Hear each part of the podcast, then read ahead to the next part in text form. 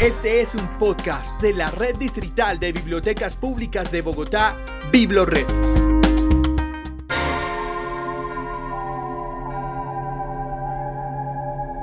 Bibliotecas Humanas. Voces y memorias de nuestra historia.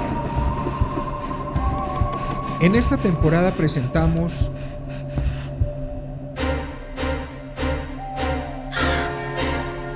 Mitos y leyendas colombianos.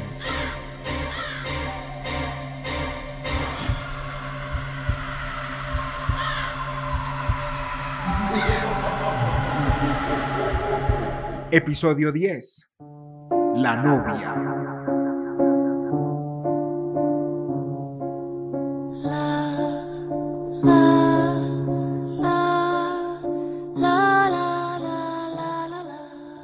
Cuenta mi señora madre que en la época de la colonia, ubicados en lo que hoy conocemos como Bogotá, más exactamente en el barrio de la Candelaria, existían dos enamorados que se amaban profundamente, Adela y Agustín.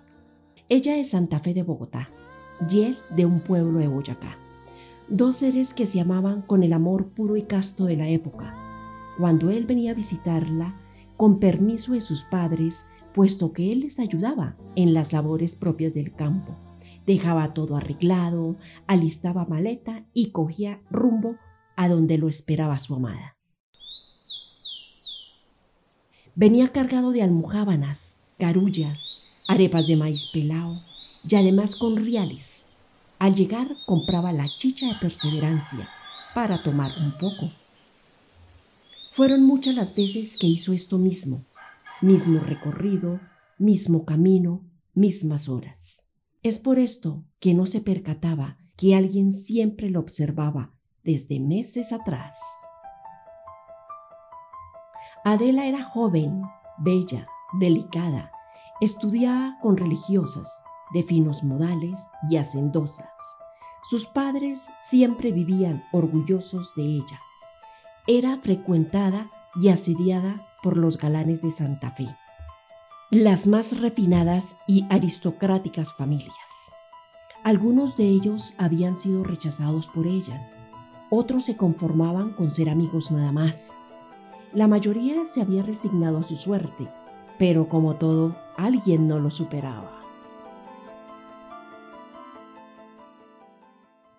Llegaba por fin el famoso fin de semana. Adela se había colocado su más bello traje, que resaltaba más su belleza, su cabellera larga y negra que hacía resaltar sus ojos verdes, sus labios sonrosados, dejando ver sus dientes blancos como el marfil.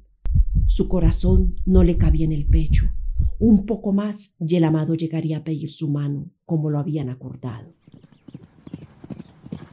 El camino por momentos se hacía más largo y tedioso. Era como si no quisiera que llegase Agustín a su destino unas pocas horas y vería a su amada. De un momento a otro salen al camino tres hombres que lo asaltan, despojándolo de sus cosas de valor. Este, al verse sorprendido, decide responder a la pelea y se enfrenta con ellos a puño limpio, pero lo que no alcanza a dimensionar es que los forajidos están armados de rifles Winchester y revólver y uno de los villanos impacta en la humanidad de Agustín. Tres proyectiles acaban con la vida del mozalbete, quedando en un charco de sangre. Los rufianes huyen en medio de la noche sin dejar rastro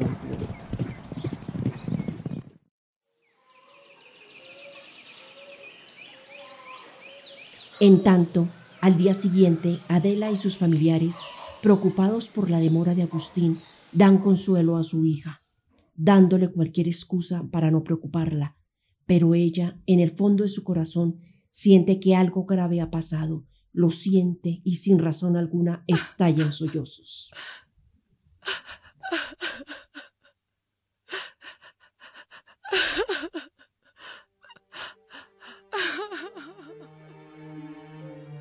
Llega la temible verdad que se esparce como polvorín en Santa Fe han asesinado al prometido de Adelita. Y la joven se postra en la más terrible soledad. No permite siquiera que sus padres se le acerquen para consolarla. Solo permite que su nana le lleve los alimentos, solo cuando quiere recibir algo de comer.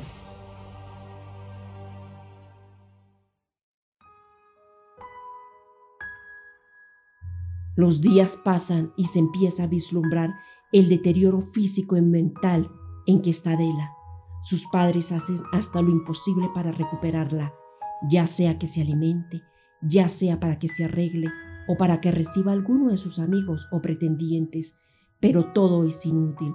El recuerdo de su Agustín está fijo en su mente, su ternura, su educación, todos los sueños que se habían forjado. Nada, no existe nada, solo el vacío. Extender sus manos y no encontrarlo, no escuchar su voz de terciopelo. Nada, no tenía nada.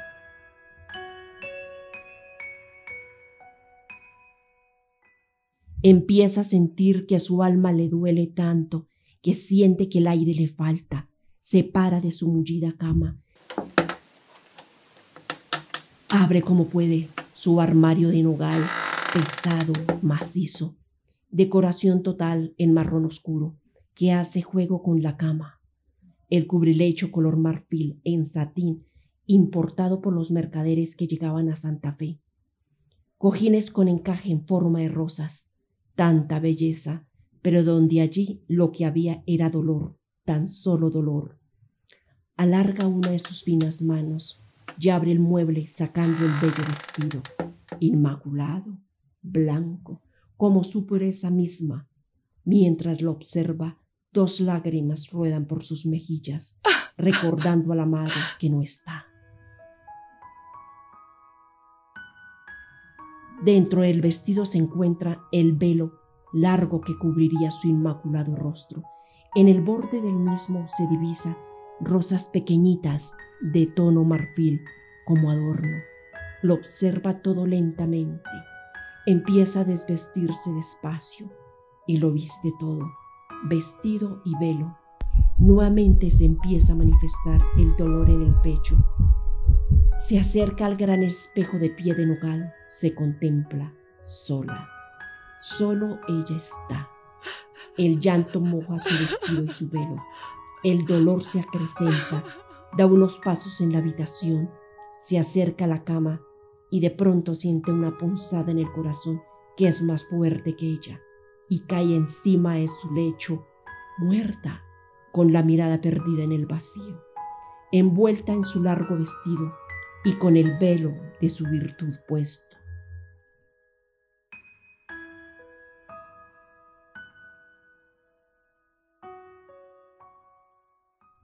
Pasa una década y los habitantes empiezan a rumorar que en determinadas noches ven a lo lejos una figura etérea como de mujer vestida de novia en las noches frías.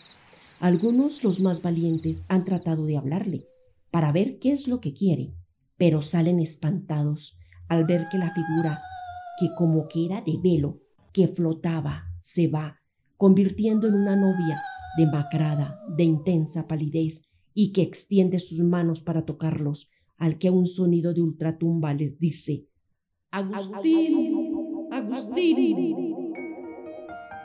En la actualidad existe un conjunto residencial El Sol, barrio La Candelaria, donde algunos de sus residentes dicen haber tenido encuentro cercano con esta entidad o presencia. Especialmente se les aparece a los maleantes o en la cárcel. Algunos jóvenes han sido encontrados muertos por infarto y uno que otro han perdido la razón sin explicación alguna. Escucha y descarga todos nuestros podcasts y contenido de audio en la sección Biblored Podcast en www.biblored.gov.com.